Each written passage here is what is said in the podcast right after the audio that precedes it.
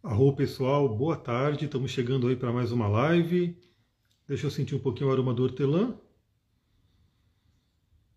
Ah, que cheiro maravilhoso. Quem for chegando, me dá um alô, me fala se vocês estão me ouvindo bem, porque eu estou com um fonezinho aqui. Então estou fazendo uma live diferente, não sei se eu estou conseguindo ser ouvido. Né? Então me dê um feedback aí para saber se está rolando o áudio, né? se está rolando o som aí para vocês. Enquanto isso, eu vou tomando uma água. Quem for chegando, vai dando um alô. E me falam se vocês estão ouvindo, para eu saber se está funcionando o fone de ouvido Bluetooth aqui que eu estou utilizando. A Sullivan falou que parece que sim, está ouvindo. Inclusive, ouvindo bem, maravilhoso. Inclusive, quando você quiser entrar, é só mandar aí o pedido que eu já te chamo. Enquanto isso, eu vou cheirando mais um pouquinho aqui do Peppermint. Do olha, tá ouvindo bem, tá ouvindo bem, a galera tá ouvindo bem. Ah, para quem costuma fazer ouvir live comigo, vocês estão ouvindo melhor por causa do fone? Só para ter uma ideia, para eu saber se eu costumo agora a falar com o fone. Deixa eu chamar aqui a Sullivan. Vamos lá.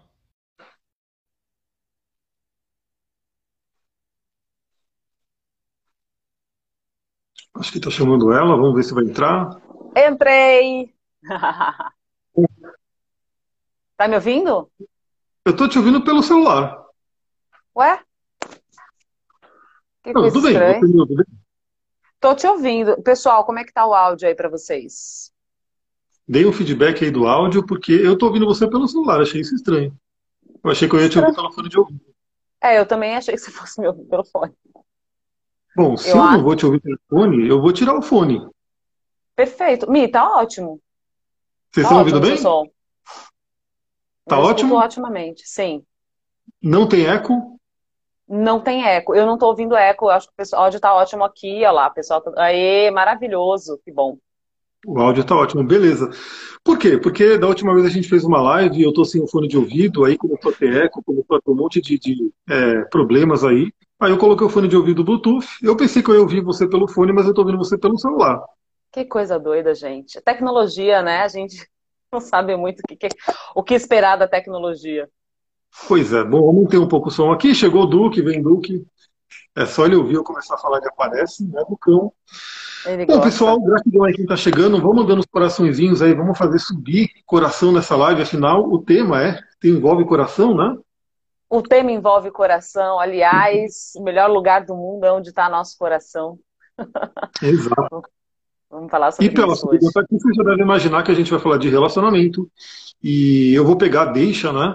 Da, dos movimentos astrológicos que a gente teve né, nesses últimos dias, que foi a entrada de Vênus em Sagitário e também de Mercúrio em Sagitário. E os dois estão juntinhos. Os dois planetas estão juntos há um tempo, inclusive. Sol, Mercúrio e Vênus estão muito próximos. A Vênus tem participado, inclusive, das, dos eclipses, né? Tem muita uhum. gente que pode estar sentindo aí alguma coisa em termos de relacionamento, porque os eclipses envolveram a Vênus, principalmente se a sua Vênus foi tocada, se teve uma casa de relacionamento sendo tocada, então isso pode estar forte para todo mundo. Mas aconteceu uma mudança né, de signo e isso traz né, uma reflexão para a gente. Então eu vou falar um pouquinho da parte astrológica, mas eu já falei bastante hoje, né? Já fiz a live do resumo astrológico da semana, já gravei o podcast, para quem não sabe, eu tenho um podcast que todo dia de manhã eu mando a reflexão. Aqui eu faço aqui meu rabisco, né? Meu, a minha, meu pequeno script falando dos aspectos do dia. E amanhã, inclusive, teremos um aspecto incrível que é o Mercúrio e a Vênus fazendo conjunção juntinhos no signo do Sagitário. Então vamos lá, pessoal. Vênus em Sagitário. A Vênus entrou em Sagitário 16 de novembro. Inclusive foi no dia do aniversário da Sullivan. Deem parabéns para ela aqui. Né? Deem parabéns ah. aí no, no né? Ela acabou de fazer a Revolução Solar. Pegou, né? deixa eu até conferir aqui, mas se eu não me engano, ela pegou o mapa da revolução dela com a Vênus já em Sagitário. Né?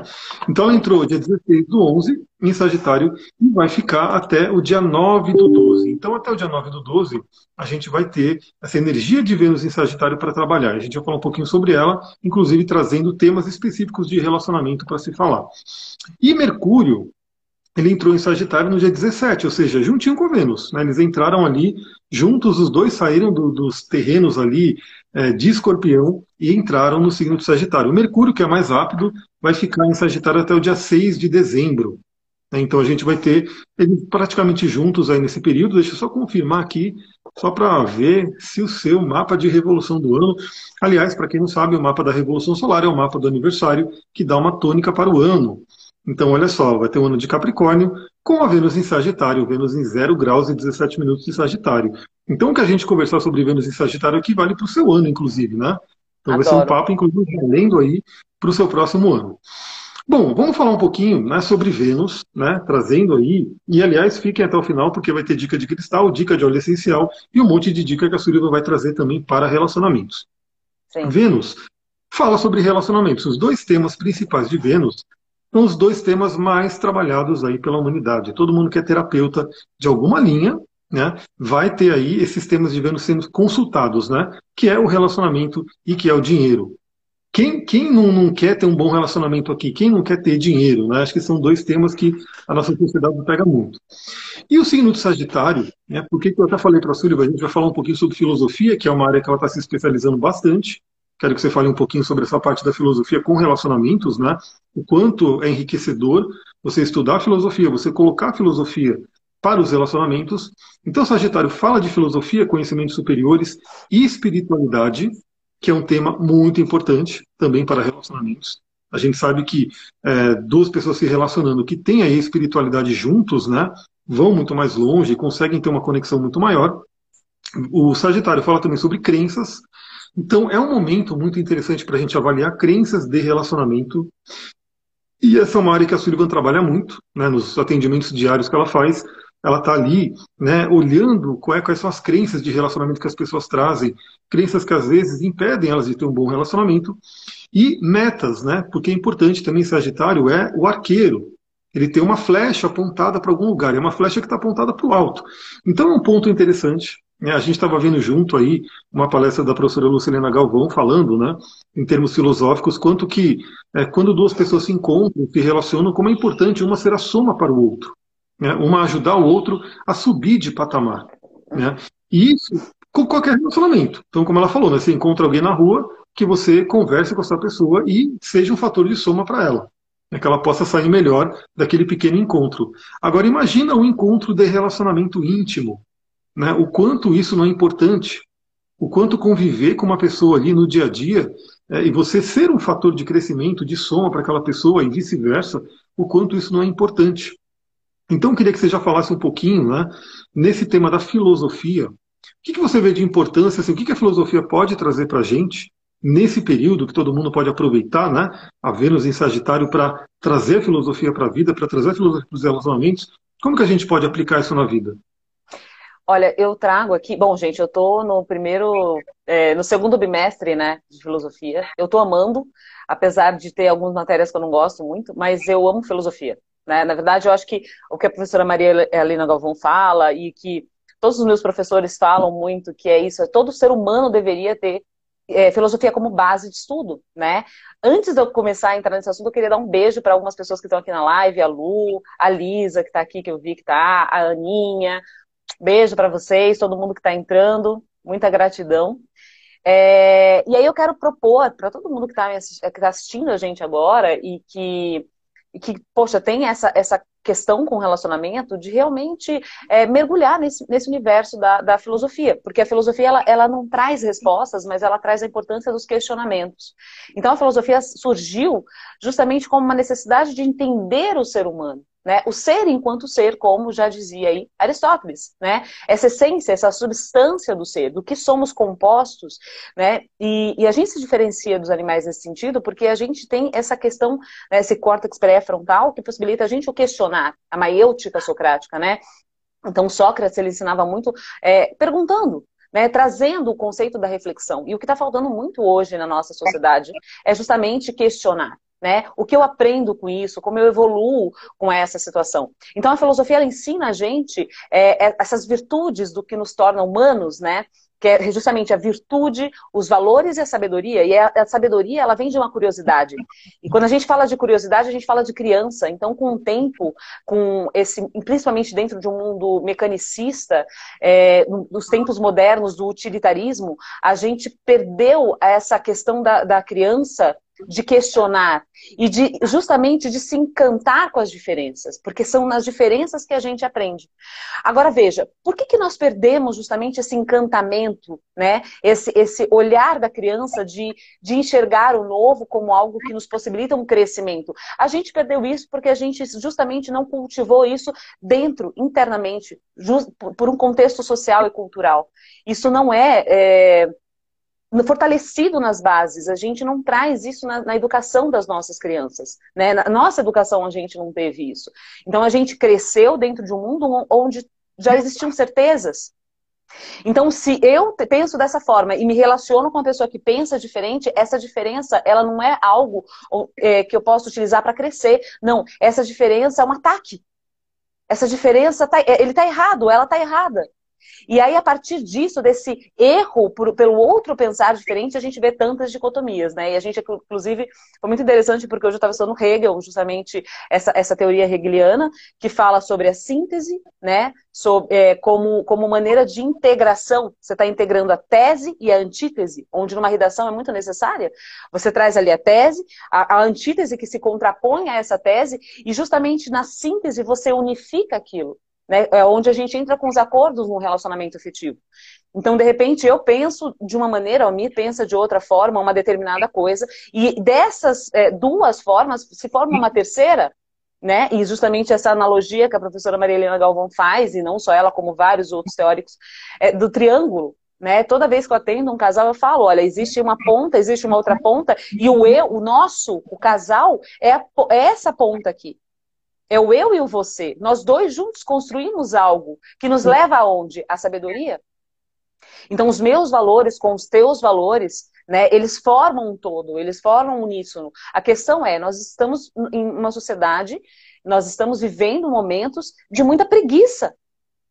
Né? Nós estamos vivendo momentos de superficialidade, onde as pessoas apenas leem ali a, a, a nota né, da, da, da notícia, o título da notícia, ninguém quer ler a notícia né? Ninguém quer se aprofundar naquela notícia, mas espera, deixa eu ver, é verdade aquilo? Uma fake news aquilo? Por que, que eu devo acreditar nisso? A gente entra no modismo, não porque o fulano, porque o ciclano, o Beltrano falou dessa forma. Então isso deve ser o correto, isso deve ser o certo. Percebe? A gente está é, com muita preguiça de pensar e de evoluir juntos, né?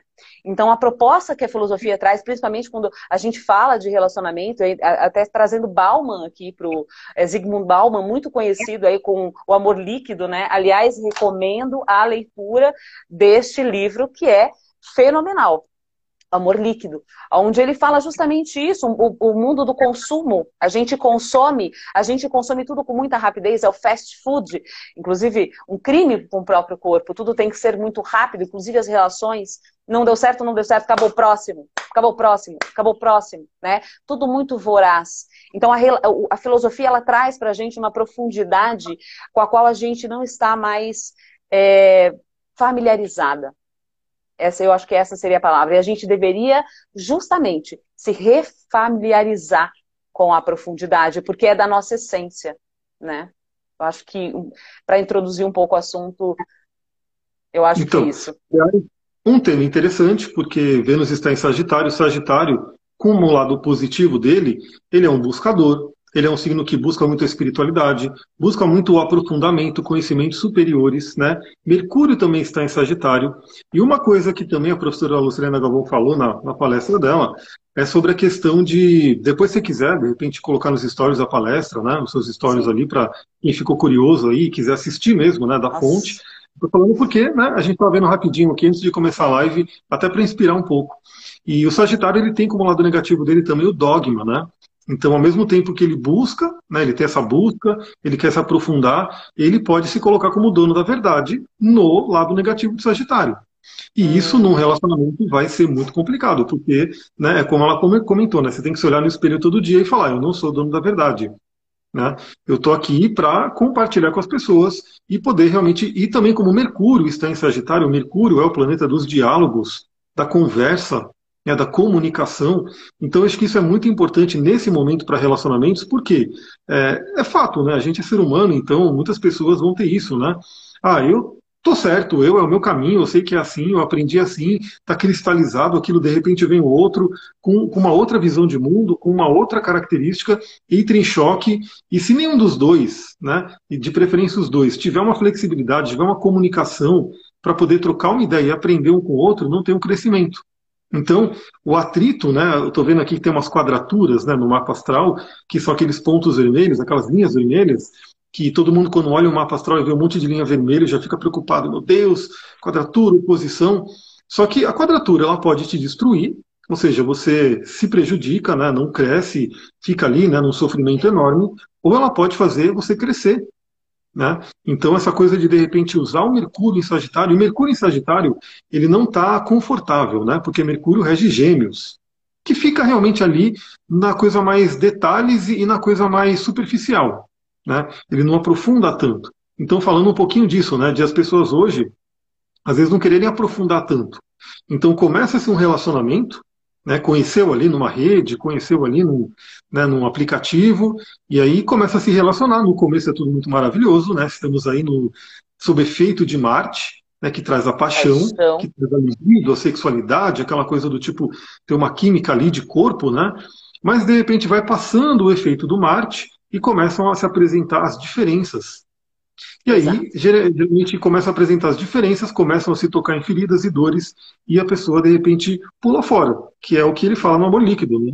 Que a pessoa agora é assim, é muito fácil hoje, né? Tipo, se eu termino um relacionamento aqui, eu instalo no mesmo dia, eu instalo o aplicativo e já começo a me né, relacionar com outra pessoa, já começo a ter outras pessoas para ter contato.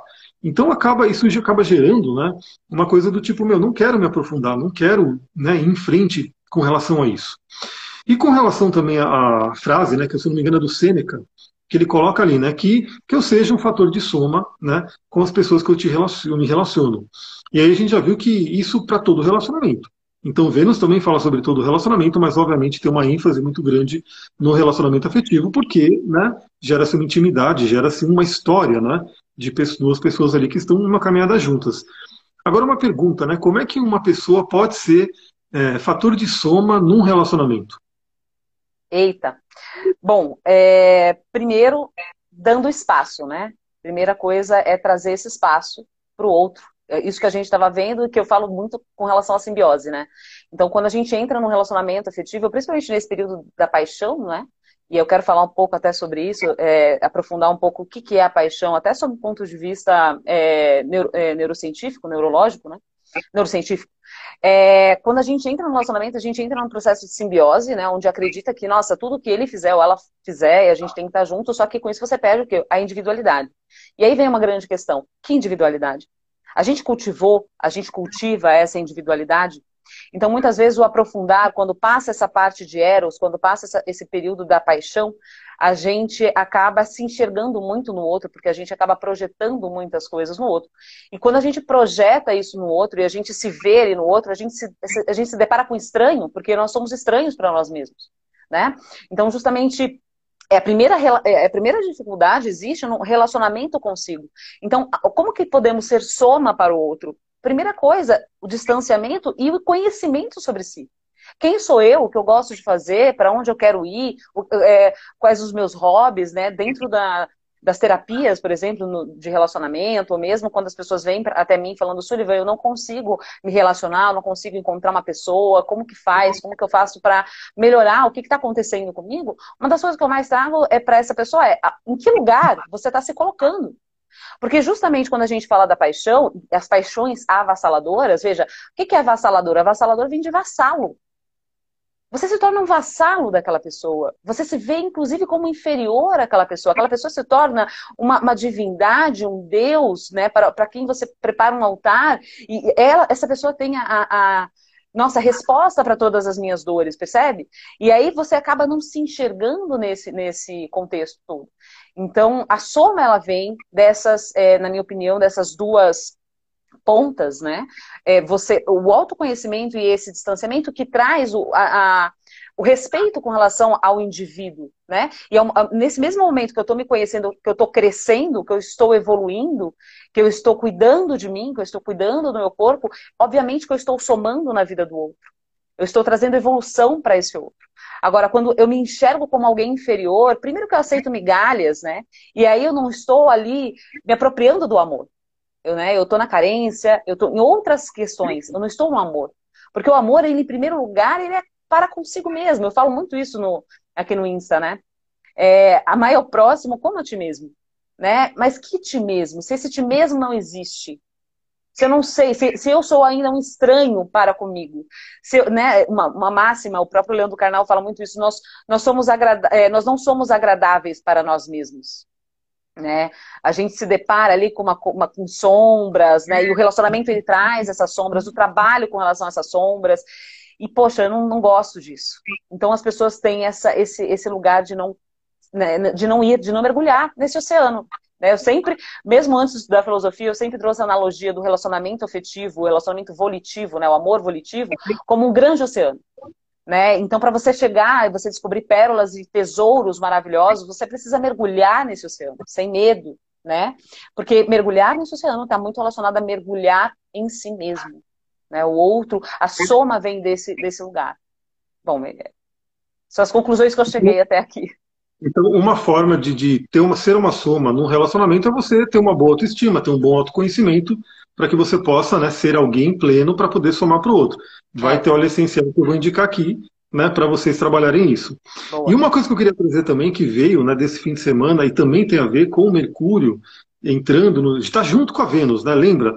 O Mercúrio, amanhã, pessoal, amanhã, vou falar no podcast de amanhã, para quem estiver ali, vai ouvir cedinho, né? Mais ou menos 5 e meia, 6 horas eu estou mandando, ou até um pouco antes, às vezes, eu mando esse áudio. E amanhã, às 20 horas, 8 horas da noite, Mercúrio e Vênus fazem uma conjunção no signo Sagitário, eles se juntam ali. E uma coisa que eu acho que é interessante, né, para ser um fator de soma na vida do outro, é você ter escuta, ó, caracu, é, Pandinho. Eu chamo ela de caracu, cara de culo. Então, é, a gente tem aí essa questão de, ser, de oferecer uma escuta, né? Porque parece que as pessoas não têm isso mais. Né? Muitas das pessoas que buscam terapias, elas buscam porque elas precisam falar.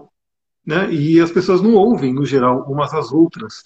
Agora, imagina se você está dentro de um relacionamento, né, de um relacionamento íntimo, de um relacionamento afetivo, e a sua parceria ali não te ouve. Não se coloca como alguém que vai te ouvir. Né? Então, acho que esse é um ponto muito importante. Ative esse Mercúrio, e lembra que Mercúrio, que é a comunicação, não é só o falar, é o ouvir também. Né? É ouvir o outro. Né? Você poder se colocar ali na forma de escuta. É, então isso é muito importante. É, a, o Sagitário ele fala muito sobre essa busca, né, espiritualidade, o autoconhecimento. E eu acho interessante também falar da importância da espiritualidade num relacionamento. O que, que você vê aí de importância da espiritualidade?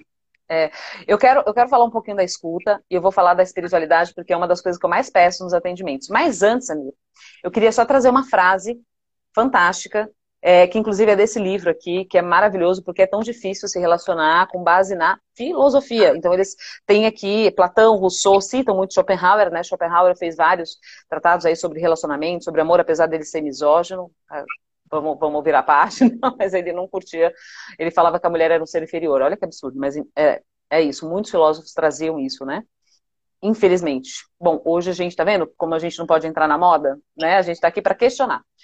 Mas uma coisa muito legal aqui desse capítulo, que foi escrito pelo Paulo Henrique Fernandes Silveira, é, baseado aí no Heidegger e na Hannah Arendt, é, a frase é a seguinte: ó, a pessoa amada mostra o que não sabíamos que éramos, como se nos ajudasse a parir a eternidade para fora de nós mesmos. Olha que profunda essa frase, né? Então o outro ele vem trazer aquele infinito que vive dentro de nós. Então isso é uma grande soma, né? É, e sobre a escuta, eu queria trazer essa frase porque ela estava tá, muito ali dentro daquele contexto, né? Sobre a escuta, há uma ausência na escuta nos tempos atuais, né? Então as pessoas elas não têm muita paciência para escutar o outro. Enquanto o outro está falando, você já está elucubrando coisas ali. Bom, o que, que eu vou falar?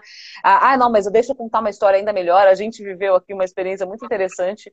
Um, uns dias atrás, é onde tinha um grupo de pessoas e existiam pessoas falando ali, né? Na verdade, o Amir estava quietinho, mas tinham outras pessoas falando, trazendo coisas assim, e as histórias não, não findavam, porque um queria falar, né, em cima do outro, assim, queria contar a sua história, né?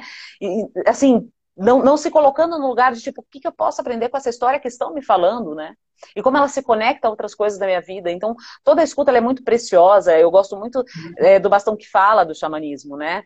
Dessa, dessa prática onde cada um, aquele que está segurando o bastão dentro do seu momento de fala, tem o seu momento de fala garantido. E é uma ferramenta que eu uso para os casais, né? Então, olha, peguem o bastão de fala, na hora que vocês forem falar, escutem o outro e busquem esvaziar sua mente né? Esvaziar a mente no sentido dos filtros, gente. Porque o ruído da comunicação muitas vezes acontece porque, às vezes, é, o outro está também trazendo uma coisa, mas que está tá, tá batendo aqui em alguns filtros. E aí, com esses meus filtros, eu não consigo escutar com clareza o que o outro está me trazendo. Não, eu estou filtrando e aí eu já chego a conclusões dentro de mim falar, ah, quer dizer que você está falando isso, isso, isso, isso, aquilo? Ah, mas quer dizer que para aí começa uma briga né? Quando na verdade poderiam entrar ali em acordos. Nossa, então quer dizer que para você isso é importante? Pera, deixa eu ver se eu entendi, porque tem uma outra ferramenta legal que é da fita cassete, que é muito utilizada pela CNV, pela comunicação não violenta. O Marshall Rosenberg ele traz essa ferramenta como maneira de é, justamente é, a gente averiguar. Será que aquilo que eu estou escutando é aquilo que eu estou escutando? Ou será que está dentro da minha cabeça e o outro está tentando me comunicar algo que eu não estou conseguindo alcançar por conta dos meus filtros? Então a escuta ela, ela permeia várias, é, são várias camadas, né? E a gente precisa aprender urgentemente a escutar, né? Mas como que a gente vai escutar outros se a gente nem se escuta? Se a gente nem, nem né? É essa, essa questão dessa propriedade aí entra a espiritualidade. Então a espiritualidade ela ela precede, eu acredito, que todas as nossas relações. Porque a espiritualidade justamente é essa conexão. Ela, ela traz é, o convite a gente se reconectar, se reconectar com a nossa essência, se re, reconectar com a natureza, aprender com a natureza, aí como, né, como Pitágoras vinha, trouxe né, ao longo da história, aprendam com a natureza, né, com as fases da, da, das estações do ano, cada estação tem a sua importância, né? Em cada estação do ano tem as suas frutas. Né? Então, como que a gente pode é, aprender com isso? Isso é espiritualidade. Espiritualidade não significa que você tem que ser de uma religião em si, não. Espiritualidade é estar em atenção plena e aprender com tudo que está no nosso entorno. Só que, volto a repetir, por conta do automatismo, por conta desse lugar mecanicista onde nós estamos inseridos, no caso, a sociedade moderna, a gente, a gente perdeu esse olhar. Né? A gente ganhou coisas e perdeu coisas. E a gente pode é, ganhar muitas coisas a partir desse, dessa recapitulação. Então, quando um casal se une e trabalha junto esses valores, e principalmente a espiritualidade, né? Eu, eu brinco sempre nos meus atendimentos, eu dou o meu exemplo, o exemplo do Amir, né? Então, a gente tem valores muito parecidos, né? Então, é, os meus três primeiros valores, os mais importantes, eu acredito que são os dele também, acredito eu, é espiritualidade, veganismo, né, que é esse respeito com, com os animais, com, né, com todos os seres, e a liberdade. A liberdade do dia a dia, de expressão, daquilo, né, daquilo que se quer fazer, daquilo que sente. Então, é, isso é muito importante, a gente cultivar isso. É uma meta, um caminho, juntos, vamos seguir juntos, vamos conversar sobre isso, como você sente tal coisa. Então, a espiritualidade, ela, ela é um convite à reconexão né? E quando a gente não tem isso no nosso dia a dia, essa atenção plena, inclusive a escuta e todas as outras questões que a gente vem falando vão ser, obviamente, afetadas, né? Você consegue ler essa frase de novo? Consigo. Tá aqui, tá aberto. Tem uma outra frase. Tem uma outra frase muito legal também aqui do Bauman, que eu vou, que eu vou ler depois. Mas aqui, ó. A pessoa amada mostra o que não sabíamos que éramos, como se nos ajudasse a parir a eternidade para fora de nós mesmos. Olha só, pessoal. Bom, para quem, quem já fez o mapa astral aqui, deixa eu fazer uma breve pesquisa para quem está assistindo aqui. Quem já fez o seu mapa astral e também alguém que pode ter uma, um conhecimento, nem que seja mais superficial da astrologia, do mapa astral. Eu sei que tem gente aqui que tem um conhecimento até mais avançado. Eu quero falar uma coisa interessante, porque o mapa astral, que é a nossa mandala, né, é, saiba que você não é só o seu signo, né? Você é um conjunto de, de planetas nos signos das casas com aspectos e assim por diante. E a gente tem uma casa na, no mapa astral chamada que é a casa 7, que é a casa de Libra, que é a casa dos relacionamentos, chamada também de descendente. E é o local do pôr do sol. A gente está fazendo essa live, eu abri aqui o mapa astral, o mapa horário, né? A gente abriu, abriu o mapa aqui, e o sol está exatamente na cúspide da casa 7, porque ele está se pondo, né? já está escurecendo ali fora. E a Vênus e Mercúrio também estão juntos ali. E a casa 7 na astrologia, ela representa o quê? Ela representa um ponto de inconsciência. É como se fosse um ponto que a gente não conhece muito sobre a gente. E a gente vai conhecer como? Relacionando com o outro. Por isso que a casa 7, ela trazendo aí, o relacionamento, ele faz o quê? E também por isso que é, eu sempre bato na tecla, né? São acho que pouquíssimas pessoas, talvez aquelas que já viveram muito, né? Tem ali um caminho muito grande de espiritualidade para ela falar que ela vai viver sozinha, vai para uma caverna, vai, né? Um sadhu da Índia e assim por diante. Mas no geral as pessoas precisam de relacionamento para crescer, para se conhecer. Né? Como ele coloca ali, o outro é um espelho. Então, através do relacionamento, você conhece a sua casa 7 e você pode viver os atributos da sua casa 7. Né? Então isso é muito interessante porque é um tema da Vênus. E nesse momento de astrologia horária, né, abri o mapa aqui agora, então esse mapa fala com a gente a todo momento. A gente tem tanto o Sol, quanto Mercúrio, quanto Vênus na casa 7. Ou seja, enfatizando aí os relacionamentos. E a Lua, nesse momento, está em Libra. Libra, que é o planeta, o signo, na verdade, né, que fala sobre os relacionamentos. Né? Olhar para o outro e, através do outro, a gente aprende. Então isso é muito legal, pessoal. Vamos entender que, para quem está com problema de relacionamento aí, eu não sei se vocês querem falar aqui no comentário, né? Obviamente. Comentem, eu adoro. Se quiser comentar também, né?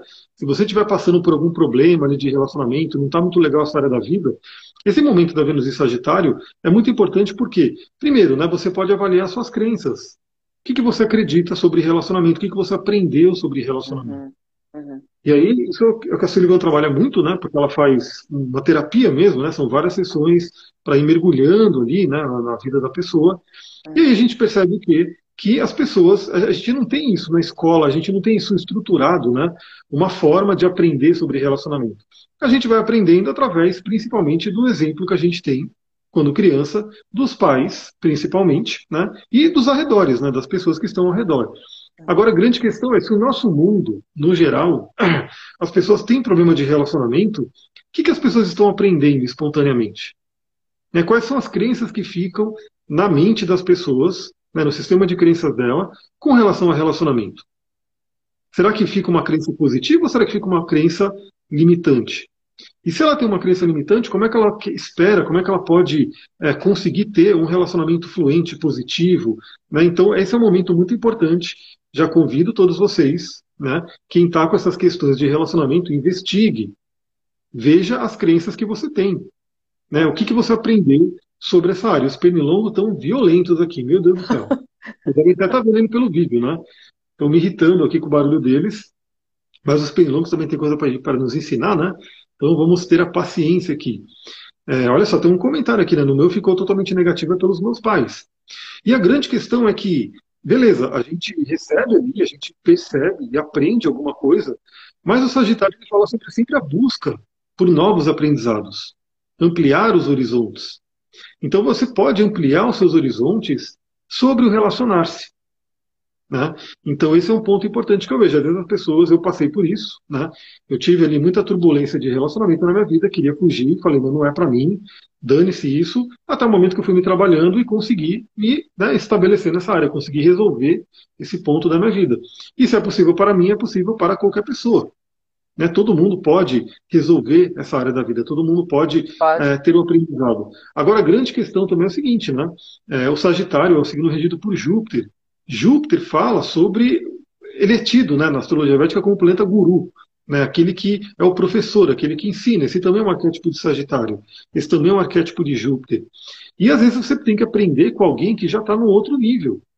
Alguém que já saiu daquele, daquela, daquele conflito, daquela briga ali. Ela deu esse exemplo também da pirâmide que ela vai colocando, onde duas pessoas estão ali num conflito e chega uma terceira pessoa que está na ponta da pirâmide, num outro nível.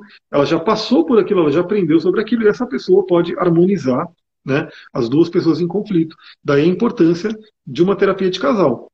Né? Então, acho que isso, isso é muito importante. Sempre que eu vejo alguém que está com muito conflito de relacionamento, eu falo, procure, né, faça terapia de casal, porque Aí você vai ter né, alguém externo, alguém que já tem um aprendizado, que tem métodos, técnicas, né, e estuda isso na vida, né, para poder ajudar a harmonizar. Então, é importante também lembrar nesse momento que a gente não precisa ficar batendo cabeça com uma coisa que talvez outras pessoas já superaram, né, já ultrapassaram. que, que, você pode falar? O que, que você vê aí, né? Nessa questão de casais que às vezes estão brigando, às vezes a ponto de se separar, né? Querer se separar. E olha só, pessoal, às vezes é uma separação que vem por uma coisa que podia ser resolvida. É. Por uma coisa que podia ser trabalhada.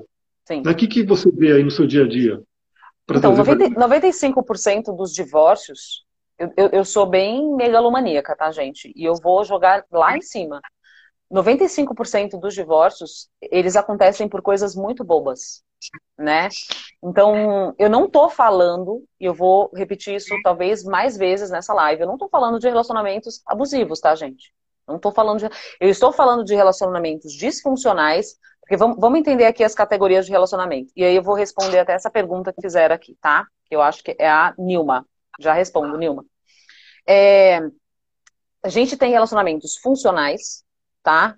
Satisfatórios, maravilhosos. Relacionamentos disfuncionais, relacionamentos tóxicos, tóxicos destrutivos e relacionamentos abusivos, tá? Não tá tudo mesmo, não, eles não estão dentro do mesmo balaio. Tóxico e abusivo não estão dentro do mesmo balaio. Isso é muito importante. São, são, são dinâmicas muito diferentes certo? Por quê? Porque no tóxico, ambos brigam, ambos discutem, não existe uma alternância de poder.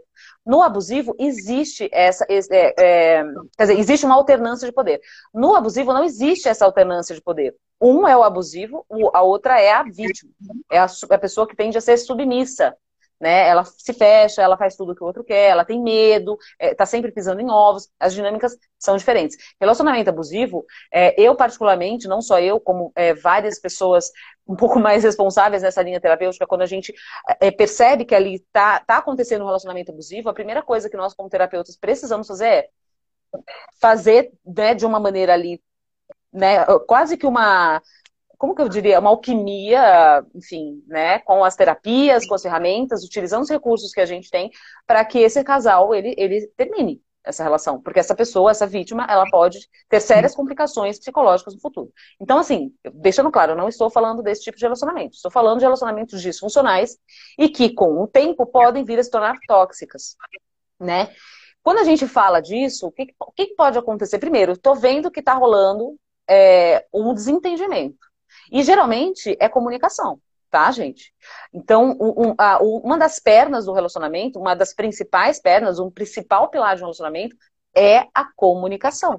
Especificamente a comunicação assertiva, que tem ferramentas hoje aos montes para que essa comunicação seja de fato assertiva.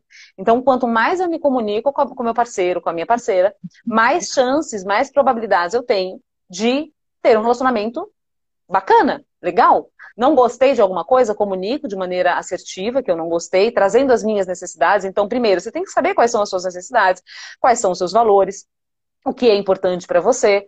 É, o silêncio, por exemplo, muitas vezes ele pode ser tóxico, porque o, dá, dá trela para o outro, você abre ali, por exemplo, uma caixa absurda para que o outro crie uma série de coisas dentro da, da psique ali dentro da linha de pensamento. Vai me abandonar, vai me deixar, e como que vai ser e tal. Então é muito importante que se traga sempre a comunicação como ela, porque é, comunicação é conexão. Então a conexão do casal muitas vezes está nessa, nessa comunicação.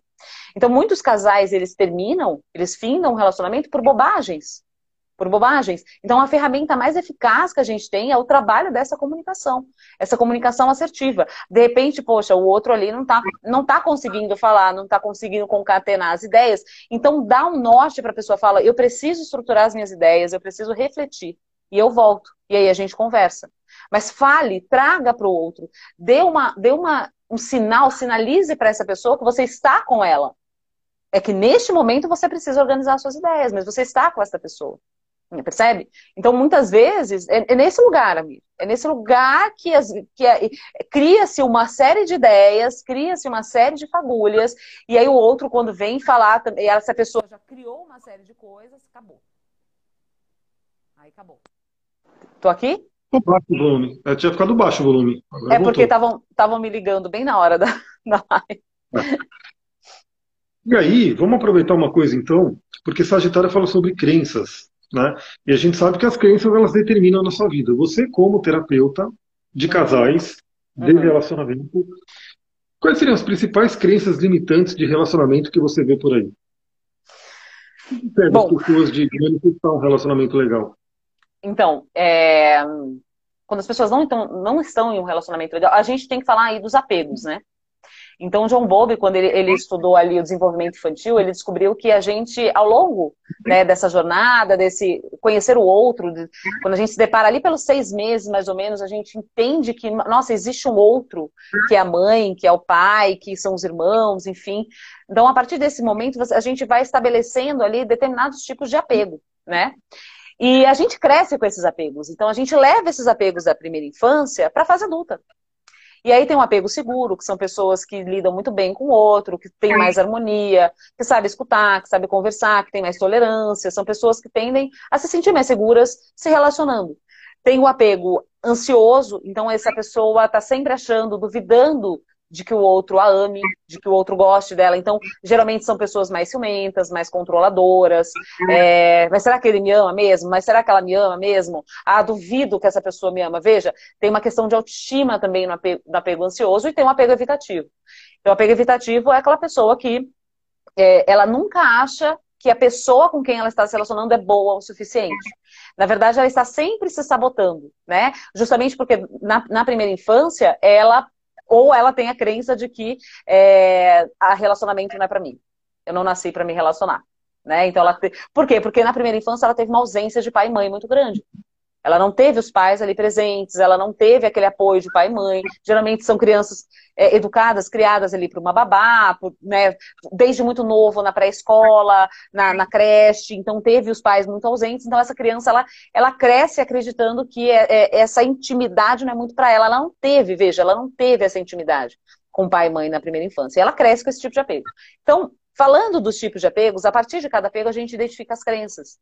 Então, dentro dessa categoria, quando a pessoa me, me traz ali na linha do tempo a história da vida dela, eu já consigo perceber ali a possível existência de algumas crenças. E entre elas são essas que eu falei. Então, é, essa pessoa, será que essa pessoa me ama o suficiente? Será que eu sou boa o suficiente? Será que é, é, ah, mas eu acho que ele vai achar alguém mais interessante que eu por aí certeza. Eu acho que eu não tô bonito o suficiente, tô muito gorda. Aí tem questão com o corpo, ai, tô muito isso, tô muito aquilo, essas inseguranças, esses medos. E no evitativo é isso. Ah, será que isso é o suficiente para mim? Será que esse relacionamento, ele, ele tá sendo útil para mim? Será que eu tô, não tô perdendo meu tempo nesse relacionamento? poderia estar conhecendo tantas outras pessoas e aí tô aqui. Já é uma preguiça da intimidade, né? É uma preguiça de você de você ir ali a fundo nos seus valores, de você se enxergar, de você, né, o, o que o Karnal fala do efeito medusa, né? O efeito medusa é aquele efeito é, é, é que você não tolera ser quem você é por muito tempo. E aí você precisa trocar de companheiro para você ser um outro eu, de repente, para você se, né? Então são crenças que muito presentes, por exemplo, no tipo de apego evitativo. E no apego ansioso são essas pessoas que acreditam que nunca são o suficiente e acabam aceitando muitas migalhas, né? Porque elas, elas realmente se colocam nessa condição, né, de não serem boas o suficiente, entre várias, entre várias. Mas as mais comuns são essas, né? A pessoa. Ah, tem a máxima também, por exemplo, que eu vejo presente na minha família, né? Ah, é meu karma. É meu karma, eu tenho que tolerar isso, eu tenho que aceitar isso. É, às vezes a pessoa está num relacionamento abusivo e ela acha que ela tem que aceitar aquela pessoa que está acabando com o psicológico dela. Ela está nitidamente fragilizada. O minha sabe do que eu estou falando. Eu tenho alguém na minha família que está numa condição de um relacionamento abusivo, nitidamente abusivo, tem várias questões, mas o companheiro dela apenas acaba com ela. Está sempre ali diminuindo ela. As dores dela, as questões, os problemas dela, não tem escuta, né? Como a gente falou. Mas ela acredita que é um karma, que ela precisa estar naquela relação. Então isso também é uma questão, também é uma crença, percebe? Ela não se vê ali como, né, percebam, né? Se você tiver um Saturno de casa 7, você pode estar nessa questão do karma. A Luciana colocou evitativo. Eu acho que ela identificou que ela tem evitativo, talvez seja isso. Né? Muito e dá para você identificar então qual é o apego dela? Não entendi. Daria para a pessoa identificar qual é o tipo de apego que ela tem? Sim, com certeza. Vendo, vendo justamente. É, esse tipo de apego está muito presente nas ações, né? Nas minhas ações, em como eu enxergo esse relacionamento como enxergo as relações. Se eu tenho muito medo de me relacionar, se eu tenho muito pavor de me relacionar, eu provavelmente tenho um tipo de apego evitativo. Nunca, nunca tá bom o suficiente, é, é sempre meio enfadonho. Eu, tô, estou sempre promovendo momentos para me distanciar da pessoa. Ah, eu, eu, eu, começo a criar compromissos nos finais, né, no namoro, naquela fase do namoro. Eu começo a criar compromissos nos finais de semana. puta, de novo, não, não sei se eu quero. É, é aí, ou, ou eu começo a criar justamente desculpas para findar a relação. Né? Ah, não nasci para relacionamento, não quero um relacionamento, não, porque isso, porque aquilo, porque você me pode, porque blá, blá, blá, e acaba. E o mais louco é, por uma questão magnética, geralmente uma pessoa evitativa atrai uma pessoa ansiosa. Um apego ansioso atrai evitativo e vice-versa. É muito raro você ver um evitativo com evitativo. É muito raro. Geralmente é essa configuração aqui que acontece. Aí já me perguntaram também, mas Sullivan, tem como a gente desenvolver um apego seguro? Sim. Trabalhando as crenças. Trabalhando a autoimagem, através do autoconhecimento, né? Cavando tudo isso, liberando perdão. E aí, eu não respondi, mas eu vou responder agora essa pergunta que fizeram lá em cima, peraí. Cadê? A, Nil, a, a Nilma fez uma. É a Nilma, né? Peraí, Mica. Ó, é, exatamente essa é a minha dúvida. Quando pegamos ranço de alguém, é, como aprendemos, né? Eu acredito que aí tinha. Como aprendemos, né? Por mais que eu libere perdão, não consigo desejar reatar um relacionamento com a pessoa. E aí é importante a gente levar em conta que, às vezes, existe o ciclo também. Essa pessoa veio, me ensinou alguma coisa, isso aqui bateu com um valor meu, isso aqui foi muito fundo no valor meu, e aí não tem como. O ranço vem muito desse lugar, tipo, tá batendo com valores meus, valores que são muito, muito, muito sérios, é muito, né? Eu me aproprio muito desse valor. Então, aí liberou perdão, é importante liberar perdão, ter a compreensão do ensinamento, né? Então, eu acho que tudo isso. Tem mais pergunta aqui, né, Mi? É pedido para repetir os apegos. Ah, sim, é o apego seguro, o apego ansioso e o apego evitativo. Foi um, um estudo do John Bowlby, né, um psicólogo fantástico que fez aí é, esse acompanhamento da, é, do crescimento das crianças, da evolução das crianças, né, a nível emocional, cognitivo e afins. E ele percebeu que cada uma desenvolvia, de acordo com o meio no qual essa pessoa crescia, um tipo determinado de apego. E esse apego, ele vem da infância? Sim, vem da infância, desde, desde lá da primeira infância. Pois é. Por isso, pessoal, sempre falo, né, quando a gente fala de relacionamento e vai analisar isso no mapa astral, Vênus é o planeta do relacionamento. Né? Então, Vênus é o planeta que vai mostrar como a gente se relaciona, o que, que a gente espera no relacionamento. Se tiver desafios com a Vênus, a gente vê que a pessoa tem ali alguma dificuldade, beleza, mas a Vênus é a oitava superior da Lua. E a Lua representa a nossa infância, a ligação com a mãe, né, que seria ali o primeiro relacionamento mais significativo daquela pessoa que chegou aqui nesse plano a mãe, né, é aquele relacionamento. E dependendo de como é que foi esse relacionamento com a mãe, a pessoa vai criar ali, né, as que eu chamo de couraças, né? Eu chamo das couraças que a pessoa pode ir criando, né, no, no corpo dela mesmo, né, para poder se, se proteger. Né? E aí tem esse termo aí dos, dos apegos que é muito interessante. E claro, né? Então a gente, a gente identificando o tipo de apego que a gente tem, analisando ali o que, que a gente aprendeu na infância, sempre a gente pode mudar. A gente pode sim né, desenvolver. O apego seguro seria então saudável, né? Sim, seria saudável. É, eu, eu, eu, eu tenho uma, uma segurança nesse sentido de falar, por exemplo, que eu vim de um apego ansioso. Hoje eu me considero uma pessoa com apego seguro, assim, é tranquilo. Vira e mexe, o meu apego ansioso ele aparece em algumas situações né? Não, não com a Mir mais, mas, por exemplo, é, em agradar as pessoas, quando eu recebo visita, então tem que ter comida, eu quero que a pessoa se sinta bem. É, então ele, ele aparece nesses lugares, mas assim, não, não num lugar de tipo de eu me diminuir, de eu achar que eu não sou suficiente, percebe? É, mas isso também vem de um apego ansioso, de você querer agradar as pessoas, de você querer. Isso também está muito relacionado a, a uma pessoa que tem esse, esse lugar, né? E que pode ser trabalhado para algo positivo né? Então, poxa, que bacana, você quer receber bem uma pessoa, ser um bom anfitrião, então a gente pode né, ir transformando tudo isso. É, tem uma pessoa que, a Maria Sueli falou que eu tenho um relacionamento tipo depressivo, eu acho, né? Uma hora intenso e depois some. Então, Maria, porque provavelmente é, tem questão com relação. Eu acredito em relacionamento. Será que eu acho que relacionamento é para mim? Será que eu me acho merecedora de um relacionamento? Por isso que some, percebe? Porque talvez o teu campo esteja nesse lugar. E aí a pessoa vem, ela tá ali, ela se sente bem nesse, nessa superficialidade e some. Até como maneira de validar uma possível crença que você tenha. Né? Então, tem tudo isso. É, e o que fazer para melhorar isso? Quando tiver nessa relação de apego ansioso com evitativo, comunicação, Bia. Comunicação. É, trazer a compreensão disso, o entendimento disso. Então, essa investigação, ela, eu, eu, tem, tem pessoas que não gostam muito, né? Tem até uma linha da psicologia que não que não gosta de, dessa investigação, né, de, de você entender como foi o teu passado. Eu, particularmente, gosto muito, porque todo o meu crescimento enquanto ser humano, enquanto terapeuta mesmo, foi de compreensão da minha infância, de compreensão de como foi a, a minha família, de como era a minha família, todo aquele rearranjo, né, onde eu é, que, que, foi, que foi tendo ao longo do tempo, as, as mudanças. Então, isso me trouxe muito, muito entendimento de quem sou eu né? Então eu sou muito a favor disso. Entender lá no passado o que, que aconteceu. De repente precisa liberar perdão para pai e mãe. É a base. Às vezes você não perdoa teu pai e tua mãe, no sentido energético, você pode ficar casado energeticamente com esse pai com essa mãe. Porque sim, gente, o casamento energético, ele não é só com aquela pessoa que você fica pensando bem, ah, eu tenho saudade, ah, eu não paro de pensar nessa pessoa. Não, o casamento energético está muito também relacionado à raiva, a frustração, eu tenho raiva do meu pai, eu tenho raiva da minha mãe, eu tenho isso, eu tenho aquilo. E aí você tá casado, né? Porque, veja, você tá o tempo todo mandando aquela energia. Então existe um entrelaçamento energético no campo, no campo áurico, no campo do campo eletromagnético. Eu fui criada por uma tia, pois meus pais trabalhavam muito, sempre acho que vou ser abandonada. Lua, olha só, Lua em Sagitário na casa 4. Olha só. Olha que interessante, aí é, trazendo um pouco né, da, da, passagem de Vênus e Mercúrio por Sagitário, também você que tem planetas em Sagitário vai receber a bênção de Vênus agora. Vai receber uh, o conhecimento, a mente de Mercúrio.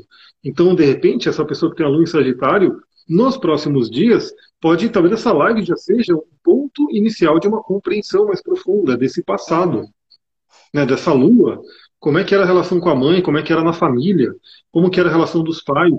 E vale dizer que a Lua, pela astrologia, né, ela não pega somente assim aquilo que você viu. Né? Às vezes tem uma coisa que estava lá do útero. A mãe estava passando por alguma questão ali, antes do nascimento a criança estava no útero, a criança está absorvendo ali todo o, o sentimento, as emoções que a mãe está passando, e aquilo vai para a criança. Aí ela cresce, ela nasce ali, de repente o relacionamento com o pai e mãe até melhorou, né? mas ela ficou com aquilo dentro dela. Então, olhar para a Lua é olhar para o passado para a gente poder entender isso e poder trabalhar. Então, Exato. você que tem o seu mapa, fique atenta, fique atento, porque nos próximos dias teremos tanto a Vênus quanto o Mercúrio, quanto o Sol, que vai entrar em Sagitário também essa semana, iluminando ali, né, trazendo as bênçãos de Vênus. Né? E a Vênus é o planeta do amor. Né, é o planeta do amor. Então, o planeta do amor ele traz o quê? Ele traz essa energia daquilo que cura, né, daquilo que traz a cura verdadeira. Então, aproveita, né? Porque a Vênus ela é a pequena benéfica, ela é chamada de pequena benéfica na astrologia porque ela traz coisas boas. Uhum. É, queria falar também, né, essa questão de crenças, é, é, muito interessante porque eu vim do apego evitativo, né? Então, essa teoria aí, ela está bem, é, bem explicada, né? Porque realmente, geralmente, você atrai, né? Esses dois tipos de apego e que é possível ir para o apego seguro, né? É sempre uma jornada, né? É, é um jornada. trabalho que você vai fazer. É um trabalho muito de autoconhecimento, de trabalho interior, né, de entender que não adianta, as pessoas às vezes ficam pulando né, de relacionamento em relacionamento, sempre achando que o problema é o outro. É, mas o outro faz isso, o outro é isso, o outro é aquilo. E aí, se você não se trabalha, o outro está sendo só um espelho. Sim. Né? E você vai passando de um relacionamento para o outro, só que você não está mudando, você vai e às vezes vai piorando, né? Porque é como se o universo está falando, você não está entendendo, então eu vou deixar mais claro para você ainda. Vou deixar mais claro. Essa coisa do karma, né, que foi falada também, é muito interessante porque agora, nesse momento, a Lua está fazendo um trígono com Saturno. Né? Então, eu até falei no podcast, é um momento interessante para todo mundo planejar a semana. A gente está aqui fazendo live, estamos trabalhando, estamos honrando o Saturno, né? Então, estou bem com ele, né? Estou ali é, honrando essa energia. E o Saturno ele é o planeta do karma, mas ele é o planeta do aprendizado. O karma ele não está aqui para a gente sofrer. Né? Então, se, se a pessoa está num sofrimento ali constante, não é karma, é a escolha dela. Uhum. Porque o karma, na verdade, ele vem como aprendizado. Isso. Né? Ele vem para ensinar alguma coisa. Exatamente. Então, se a pessoa ela tem ali né, um relacionamento que não está funcionando, que não está legal, né, mas ela fica ali falando que é karma dela, é basicamente porque ela não quer olhar para si, não quer amadurecer, não, não, quer aprender, não quer é. ir para um outro nível. Tem medo. Tem medo. Exatamente. O medo é uma, uma tônica de Saturno, né? No negativo, o Saturno traz medo. Né? No positivo, Saturno traz o amadurecimento. Que a gente entende. Então, beleza. Quem tem, que, que pode ter sim, as pessoas às vezes têm um mapa de, de sinastria que pode ter um karma ali sendo ativado fortemente. Né? Só que o karma não é para trazer sofrimento, não é para a gente ficar sofrendo. Uhum. O karma é aprendizado. É, é como se fosse uma, um acerto de rota. Né?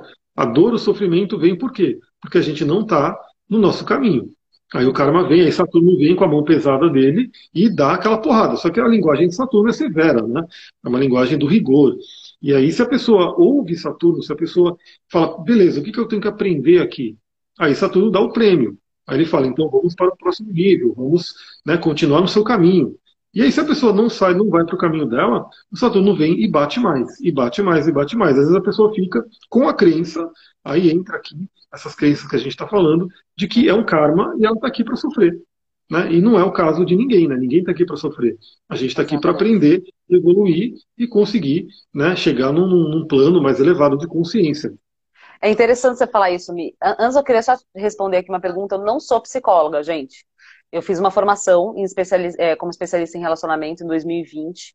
Eu já vinha de algumas outras formações na área holística, de terapias holísticas como o Teta Healing, o próprio Reiki, é, o coach, né? É, sim. O quê? Não, só, só, ela é uma psicóloga natural, né? ela tem escorpião, e escorpião ele traz muito isso. Né? Então, independente da, das formações em si, é. É, a gente tem o que é a pessoa. Né? Então, a pessoa ela tem essa coisa natural. O escorpião é um signo que fala muito sobre entender a mente, a psicologia.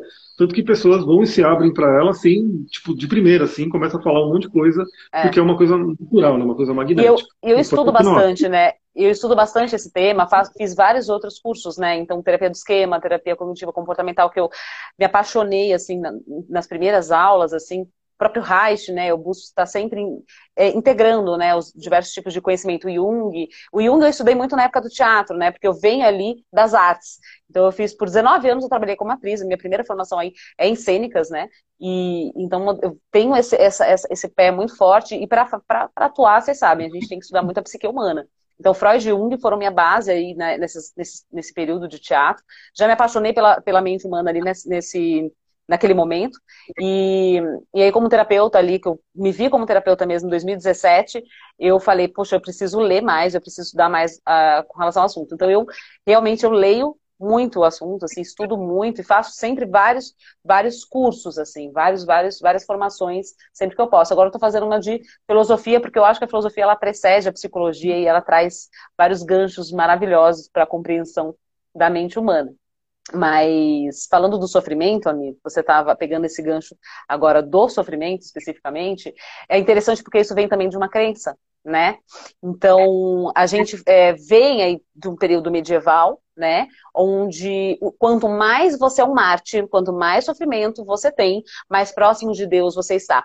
E aí trazendo essa analogia com Deus como essa figura, né, do amor, né, desse amor inatingível, inalcançável. Então, quanto mais eu sofro, quanto mais eu me, eu me é, distribuo aqui, eu me desdobro, mais próximo eu tô de realizar esse amor, né? Mais plena eu sou, enfim, mais realizada espiritualmente, enfim, eu sou, né? Então tem muito essa tem muito essa crença. Eu até trouxe, eu até escrevi a respeito disso aqui, né? O vale de lágrimas, né? Então, esse vale de lágrimas, quanto maior o sofrimento, maior a felicidade, né? Porque depois eu vou ver o céu e eu vou ser muito feliz.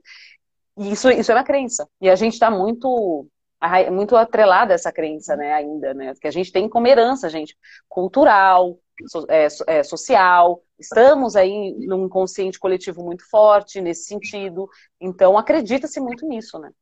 A gente está aqui para quebrar algumas crenças, tá? Obrigada, Aninha. Tem uma música do Zé Ramalho, né, que acho que é uma das mais famosas dele, que ele fala, Sim. sinônimo de sofrer. E é isso, né? É famoso. Não é, não. É, então. Não é assim. Se é sofrimento, não é amor, né? Acho que essa que é a questão. Sim. O sofrimento, acho que ele está mais ligado à transição entre Marte e Vênus. Né? Porque o Marte é aquele planeta que inicia. É o planeta que traz a paixão.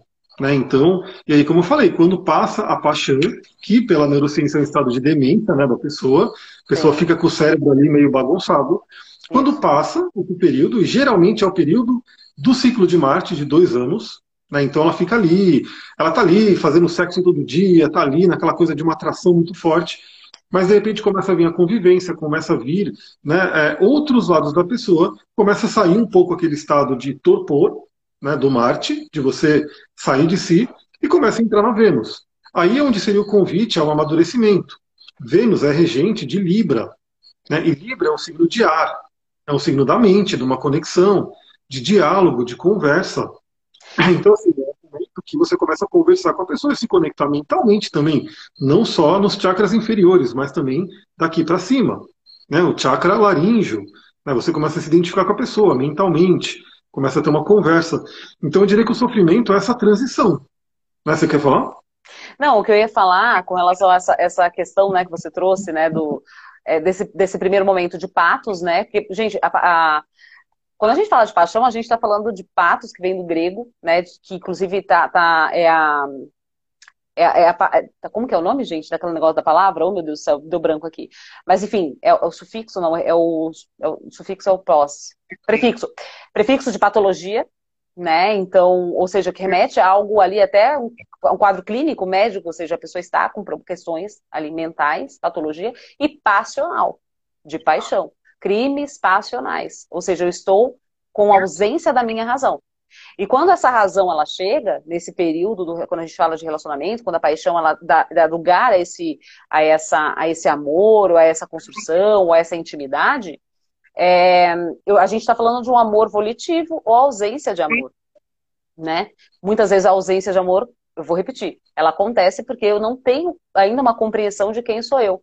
E aí, se a gente pega, por exemplo, Sócrates falando do desejo, é, ele traz muito nos discursos, né, na, nas, nas perguntas, nos questionamentos dele com relação ao desejo, né? Então, eu só desejo aquilo que eu não tenho. O desejo na mente, aí é interessantíssimo, porque você pega toda essa filosofia ocidentalizada, né, grega, e se você pega, por exemplo, os, os sutras budistas, é, é, praticamente a mesma coisa. Olha que interessante, né?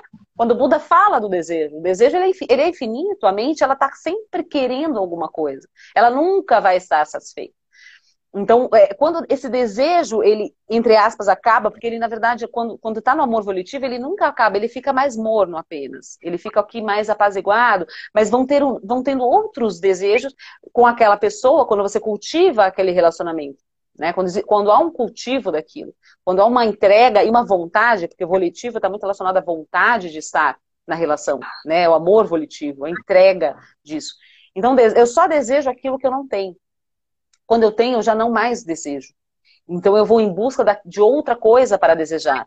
Será que vocês se lembram de alguma coisa quando eu falo isso? Será que a gente não está vivendo nesse mundo do consumo, acabando com o planeta por conta dessa mente desenfreada? Será que a gente não está vivendo, por exemplo, uma, um, um é, quase que um deserto nas relações justamente por conta desse desejo desenfreado, onde eu tenho catálogos que eu posso escolher quem eu quiser, a hora que eu quiser, para um sexo bom, para uma noite gostosa, delícia, né, trazendo ali os, apenas os sentidos, né, florados, trazendo uhum. esse desejo de sentidos satisfeitos e depois, bom, enfim, né, eu, eu, não fica aquele vazio, né, o que mais eu vou preencher, né, e o que preenche justamente esse vazio? A intimidade, o conhecer, o outro, o se dispor. Porque relacionamento, e aí trazendo, inclusive, é, trazendo aí o próprio Nietzsche, né? Ele fala muito disso.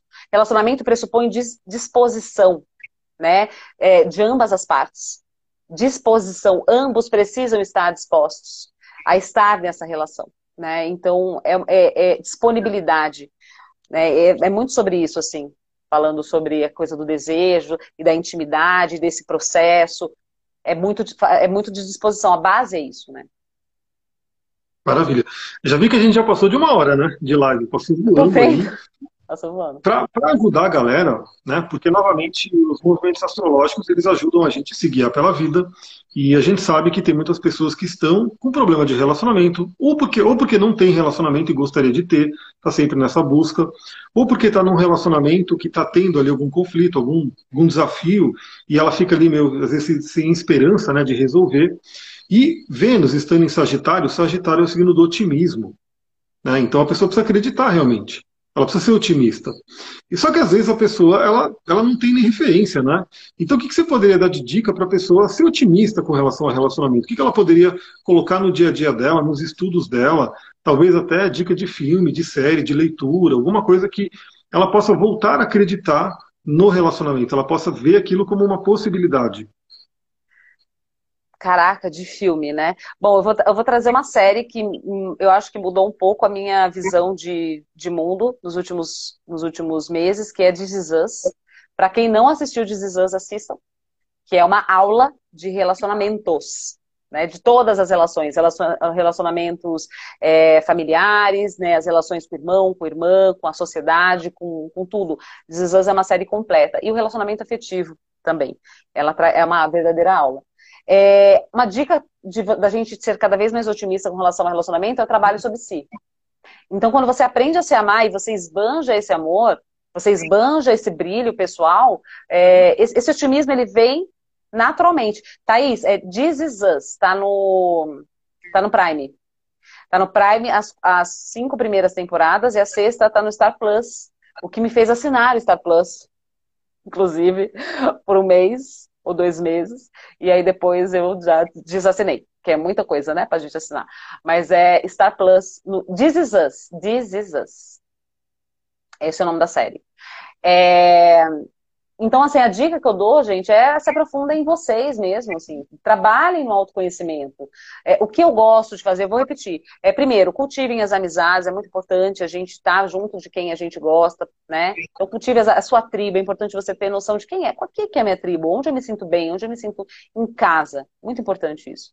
Então, cultivem as amizades, é, essa questão social é muito importante, né, para você entender quais, como, quais são e como são, como você utiliza as suas habilidades sociais, exercitar essas habilidades sociais, é, fazer trabalhos voluntários é muito importante, por exemplo, ter é, conhecimento dos teus hobbies, dos teus prazeres da vida. Então eu até brinco direto que eu gosto muito de cantar e dançar. Vira e mexe, dá louco em mim, eu coloco uma música e fico dançando aqui na área de serviço. Na, aqui na área, aqui na varanda. Porque eu amo dançar. Eu estava até brincando, falando outro dia para mim, eu tô com muita saudade de nadar. Nadar para mim, para além de qualquer coisa, é um hobby. Eu amo nadar. Eu tô sentindo uma saudade homérica de natação, por exemplo. Eu tenho consciência de que isso mexe, inclusive, com as minhas estruturas emocionais, porque nadar para mim é, nossa, é, eu me sinto livre. Então, ter conhecimento, o que, que eu gosto de fazer, quais são os meus prazeres, meus hobbies, de, né, determinar um, um, momento da sua semana, ou de repente do teu mês, para fazer um trabalho voluntário, também isso vai te trazer é, é, vai te engrandecer como ser, como alma, como espírito.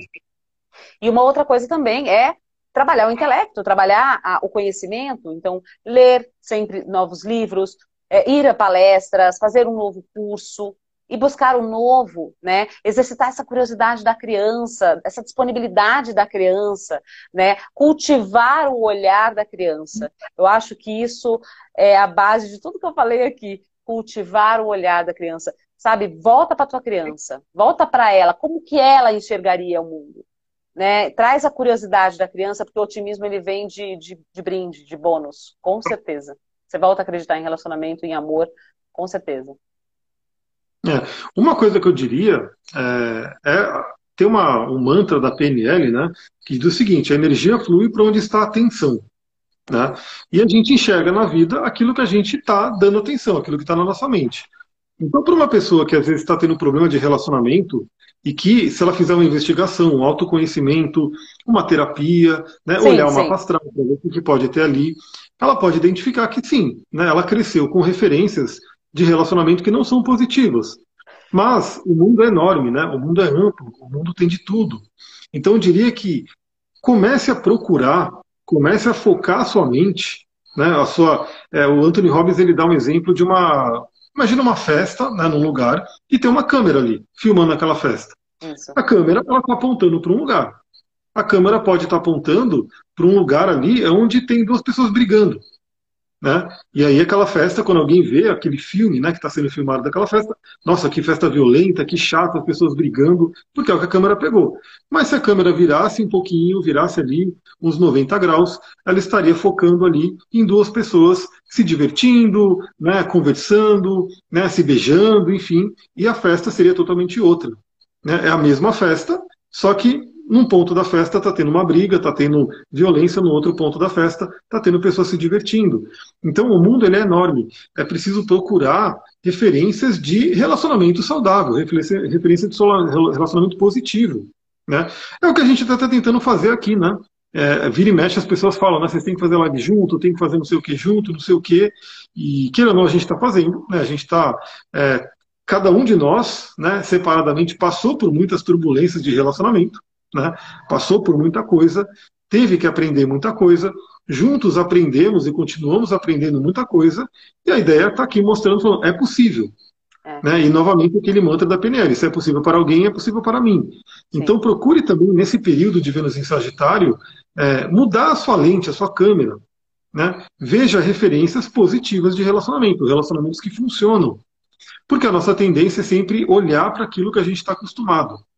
Então, se a gente tem uma referência de relacionamento que não funciona, eu vejo por mim. Né? Na época que eu estava ali já querendo fugir, querendo desistir, eu olhava para todo, todo lugar e falava: tá vendo? Não funciona. Tá vendo? Teve não sei o que ali. Aí vem pessoas e reforçam aquilo. Não, não dá, não quero me relacionar. Você começa a se colocar num lugar onde você só vai ver aquilo que não está funcionando.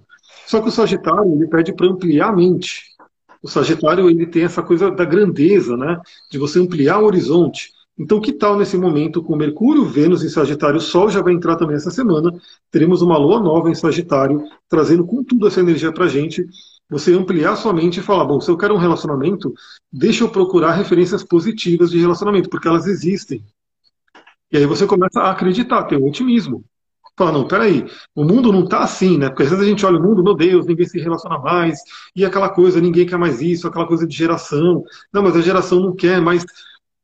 Mas assim, será que ninguém quer? Ou será que, beleza, pode ter uma maioria que não quer, mas você precisa da maioria, você precisa de uma pessoa, basicamente.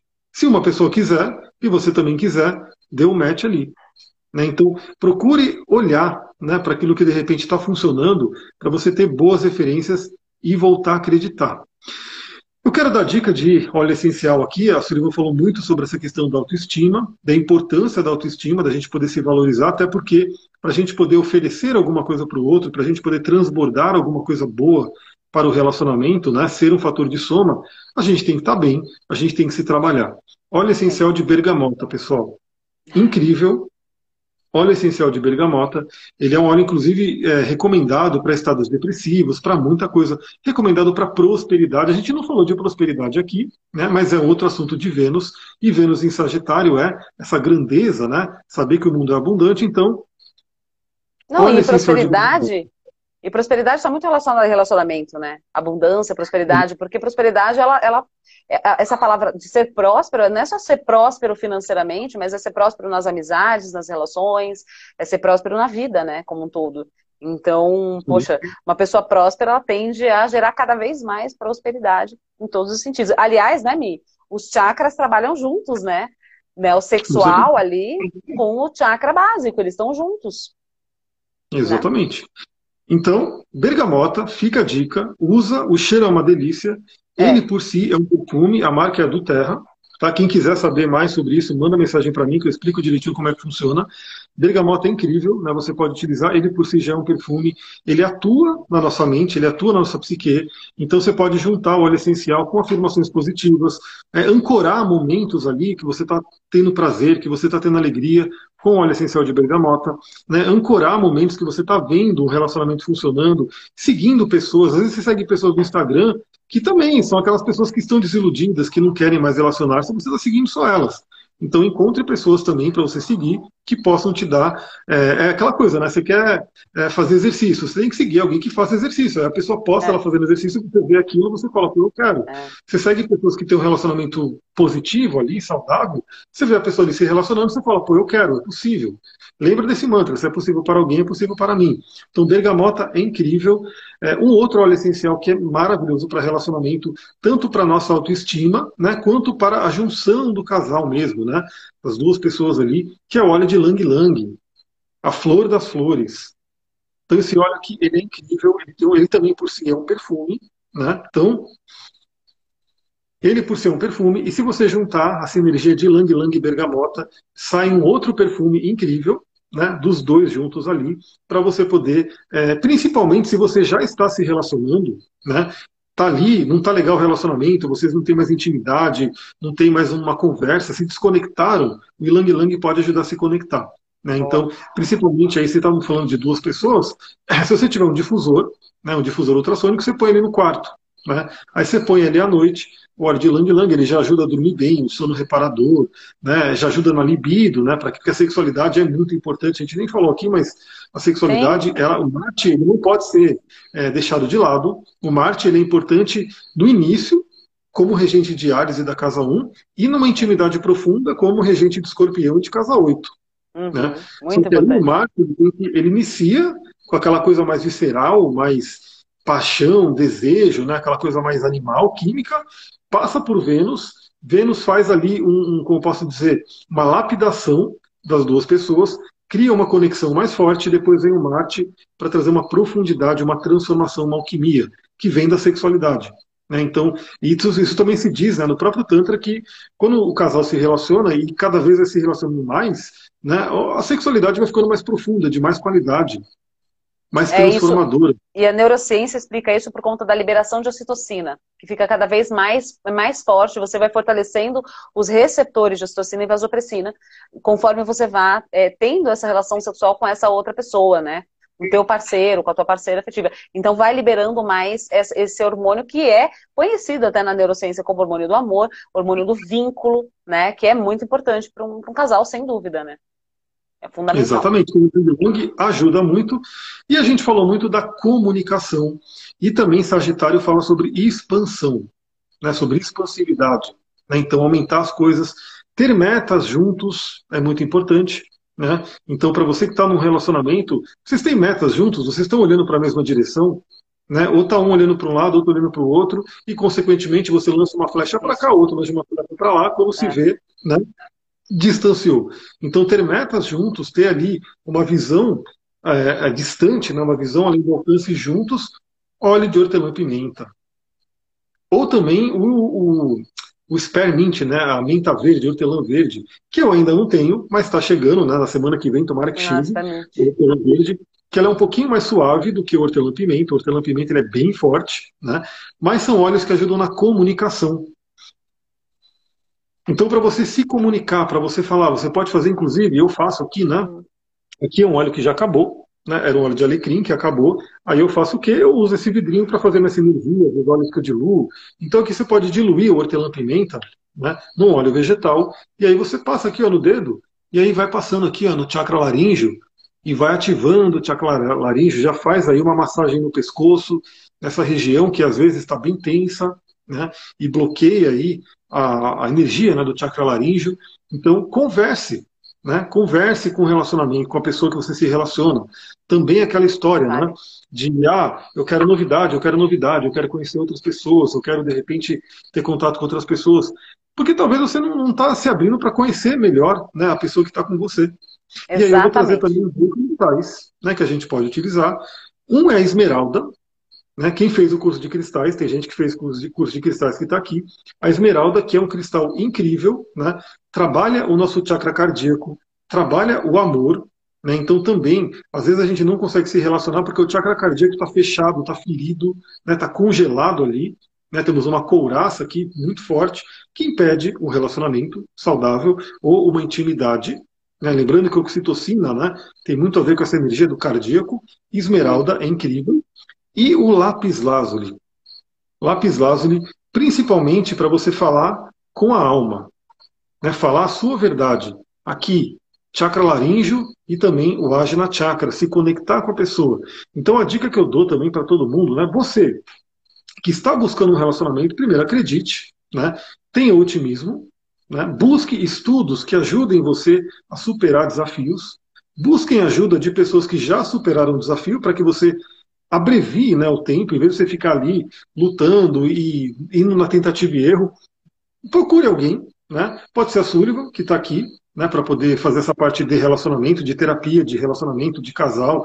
Se você está solteira, solteiro, entender né, como que você pode encontrar um relacionamento. Se você já está num relacionamento, como que você pode melhorar. E a Lapis Lazuli ajuda você a fazer o quê? A você conversar a você poder né, passar a sua verdade para o outro, né, transbordar aquilo que é bom, aquilo que você gerou. Como a própria professora Lucilena Galvão colocou na, palestra, eu sempre falo sobre isso, no xamanismo, a gente fala que a gente tem a nossa medicina pessoal, né? no mapa astral a gente tem a nossa missão, então todos nós temos algo para compartilhar com o mundo. E você tem algo para compartilhar com uma pessoa, para compartilhar mais, né? para compartilhar de uma forma mais íntima, inclusive, né? para somar né, e fazer essa, essa, sinergia, essa alquimia. Tanto que no mapa astral também ela falou né, que tem o um relacionamento, tem que ter uma pessoa, tem a outra e tem o um relacionamento. Né? E no mapa astral a gente vê isso porque na sinastria tem o um mapa de A, o um mapa de B e o um mapa composto, que é o mapa do relacionamento. Então a própria, a própria astrologia tem um estudo que gera o um mapa do relacionamento. O que, que é aquela entidade de relacionamento? Né, que vai ter também um signo, vai ter uma lua, vai ter um ascendente e assim por diante. Então, você tem uma verdade para falar, você tem algo para compartilhar. Lápis lazuli pode ajudar bastante. Né? Dentre outras coisas que cada pedrinha e cada, cada óleo faz, mas aqui eu estou focando só nesse tema da live. Para quem quiser saber mais sobre cristais, tem um curso que está ali, né? quem quiser saber mais, manda para mim. Está incrível, né? muita quantidade de, de, informação e o preço é mais maravilhoso ainda, porque eu olhei no mercado, né? como é que está aí o preço de curso e esse o valor dele, pelo que ele entrega, está incrível, não é porque eu dei, mas enfim, né? A gente pesquisa também. E os óleos essenciais, para quem quiser saber mais também, você pode incluir no, no, seu dia a dia. Né? Quem quiser saber mais, vem falar comigo, ou fala com a Sullivan também. Né? Ela pode ajudar, ela pode fazer uma ponte comigo também. Se Isso. quiser falar com ela, pode falar. E você pode incluir os óleos na sua vida e trabalhar a energia deles. Né? Sete e meia quase, né? Para a gente ir finalizando a live, né? O que, que, você poderia dizer, então? Né? Eu estou falando, eu falei um pouquinho, né, para todo mundo aproveitar Vênus em Sagitário. Então, isso, astrologicamente falando também, olhe no seu mapa aonde essa energia vai ativar. É, eu vou também fazer uma live depois, ao longo da semana, sobre a lua nova em Sagitário, junto com a entrada do Sol em Sagitário. Então, eu vou falar um pouquinho mais astrologicamente falando tudo ao longo da semana. Mas em termos de relacionamento do que a gente conversou, o que, que você gostaria de deixar para a galera que está aqui? Nossa, tanta coisa. Você falou tanta coisa que eu tô assim. É, aproveitem o autoconhecimento, aproveitem a companhia que vocês têm de vocês mesmos, busquem se conhecer profundamente. queria agradecer a Lua e a, e a Aninha, né? Gratidão, vocês também são maravilhosas. Busquem se investigar, isso que a minha trouxe é muito importante. É, as terapias podem ajudar muito, né? Ajudar ali a, a se conhecer, a olhar para trás, ver o que, que, o que, que foi absorvido aí dessa, dessa primeira infância, né? Se tem ali algum casamento, algum apego, né? Algum casamento energético, fazer um trabalho mesmo espiritual e fazer um trabalho prático mesmo, né? De entendimento, de compreensão. Eu acho que o autoconhecimento ele é a base de tudo. E vou repetir mais uma vez e buscar cada vez mais ter o olhar da criança, exercitar, trazer de volta esse olhar da criança, da curiosidade, né? Desse aprendizado, né? De se aprofundar nisso daí. Com certeza as relações vão ser mais leves e mais verdadeiras, né? Com sabedoria, eu acho. Acredito eu. E assim, Sagitário também é o signo do aprendizado, do conhecimento superior, do professor e assim por diante. É, para quem, por um acaso, não segue a Sullivan, acho que a maioria segue aqui, né? Mas para quem não segue, no seu Instagram você posta bastante coisa, né? Então tem bastante é, posts ali falando sobre relacionamento para a pessoa aprender. E tem também canal no YouTube? Tem canal no YouTube.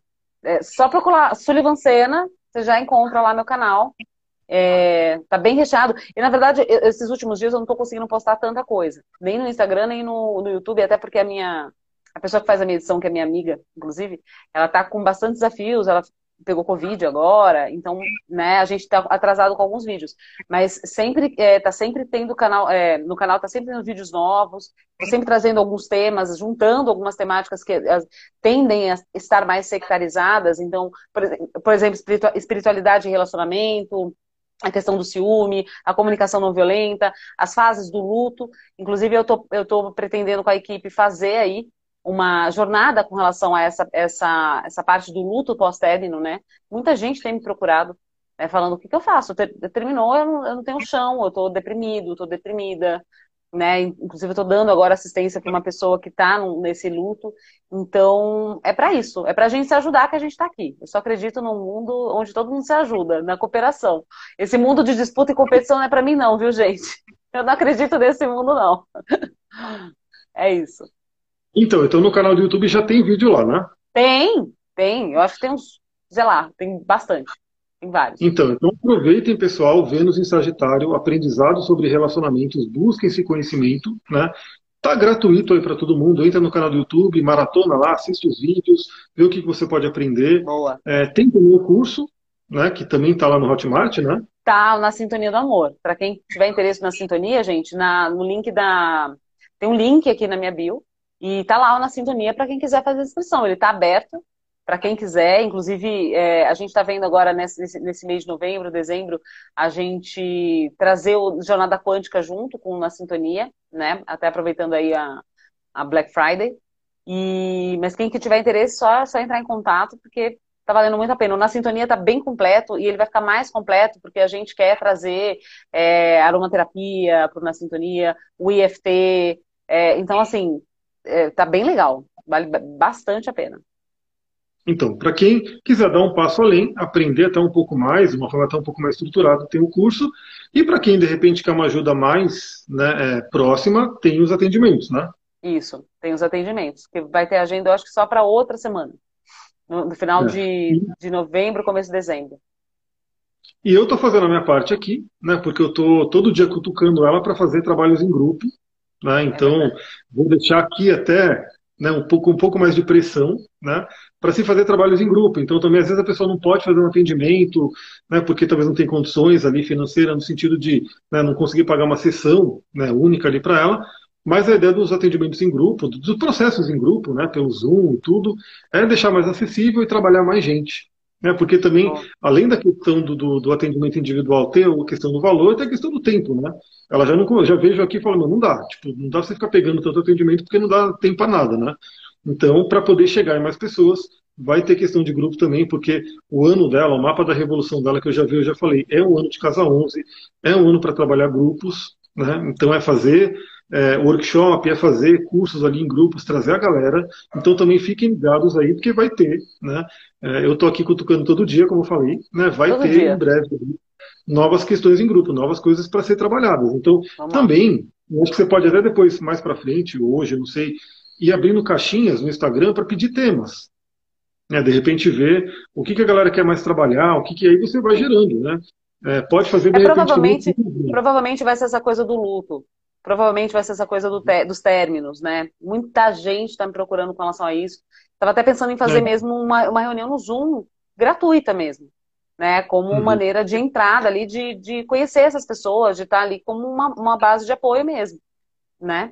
E aí depois a gente vai, ver, vai vendo como, como a gente, de repente, fazer um canal mesmo, assim, sabe?